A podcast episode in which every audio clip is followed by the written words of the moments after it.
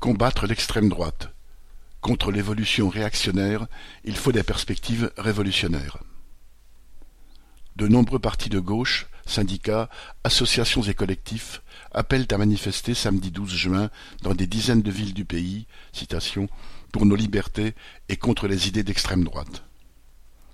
Cet appel unitaire, signé par une multitude d'organisations dont la CGT, Solidaire, la FSU, la Ligue des droits de l'homme, la FCPE, SOS Racisme, Génération, LFI, Europe Écologie Les Verts, le NPA, rejoint par le PCF et le PS, dénonce, citation, le climat politique et social alarmant du pays dans lequel, citation, s'allier avec l'extrême droite ou reprendre ses idées ne constitue plus un interdit.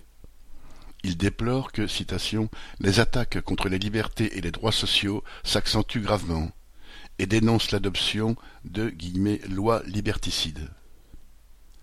La montée du RN préoccupe à juste titre les militants ouvriers ou progressistes, comme de nombreux travailleurs conscients, en particulier parmi ceux issus de l'immigration. Les idées racistes, xénophobes, islamophobes et les propos sécuritaires ne sont plus l'apanage du Rassemblement national. Elles s'étalent dans de nombreux médias et sont reprises sans vergogne par des dirigeants politiques de tous bords.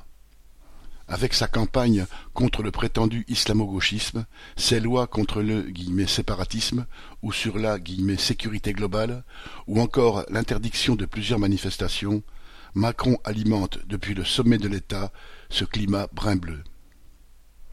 Combattre la progression de ces idées réactionnaires est en effet vital, mais on peut se demander où est la cohérence de nombre des organisateurs de cette marche des libertés. L'appel à celle-ci a été fait le 20 mai, au lendemain de la manifestation des policiers devant l'Assemblée nationale. Ce jour-là, Jadot, Faure et Roussel, dirigeants écologistes du PS et du PC, qui appellent aujourd'hui à marcher contre l'extrême droite, s'étaient, sans honte, drapés de tricolore aux côtés des Le Pen, Bardella, Zemmour et autres De Villiers venus se prosterner devant la police.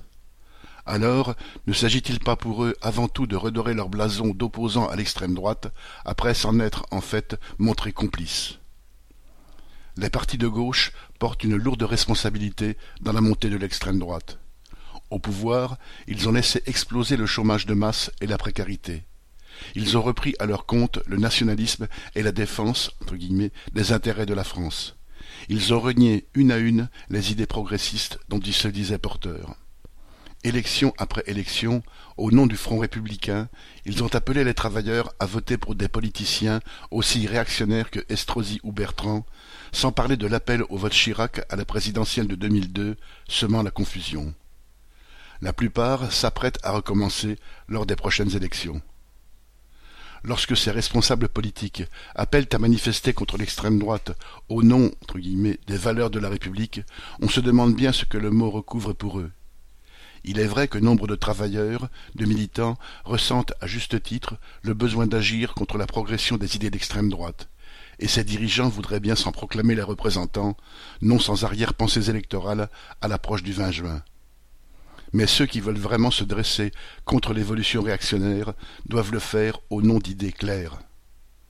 Les progrès de l'extrême droite sont le fruit de la crise économique et du discrédit du parlementarisme. Parmi les classes populaires, il résulte du désespoir, de la résignation et du repli de la conscience de classe. Faire reculer l'extrême droite, qu'elle soit incarnée par le RN ou par n'importe quel autre parti, implique que les travailleurs relèvent la tête et montrent leur force collective, et surtout contestent le pouvoir aux capitalistes qui mènent la société vers le précipice.